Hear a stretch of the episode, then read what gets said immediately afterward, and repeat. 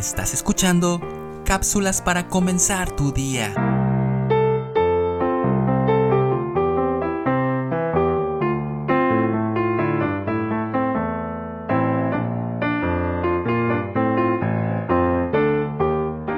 Me contó una amiga la siguiente experiencia. En mi trabajo iba a renunciar el ayudante del jefe de mi departamento y en un mes se sabría quién sería el sustituto. Por mi antigüedad, experiencia, fidelidad y cumplimiento en el trabajo, yo merecía ocupar el cargo.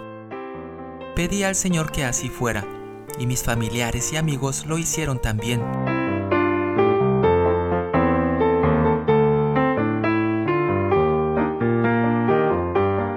Pasó el mes y, oh sorpresa, recibió el cargo otra persona.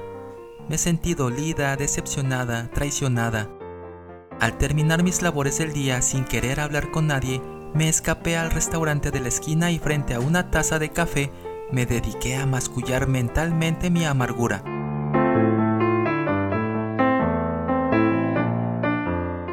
Hubiera querido llorar pero no lo podía hacer. Pasó un largo rato y mi espíritu se fue aquietando y luego, de repente, como con letras de fuego aparecieron en mi mente las palabras del Señor. Y sabemos que a los que aman a Dios, todas las cosas les ayudan a bien. Volví a casa.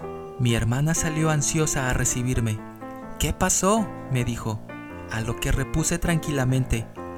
Doy gracias a mi Dios porque no me dieron el trabajo. Debes estar loca. ¿Quién puede agradecer lo que no recibe? fue su comentario. Pasó aproximadamente un año. Cierta mañana llegó la policía a aprender al jefe y a su ayudante. Uno estaba acusado de peculado y el otro de encubrimiento.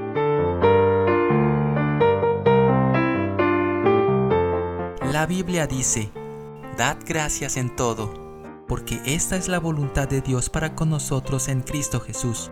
Primera de Tesalonicenses 5:18. Pidamos a Dios que nos ayude a estar absolutamente seguros de que Él está dirigiendo nuestra vida y que si sometemos a su voluntad nuestra vida, podremos vivir en paz. Escrito por Rosa de Villagrán. Soy Moisés Nava. Que tengas un excelente día.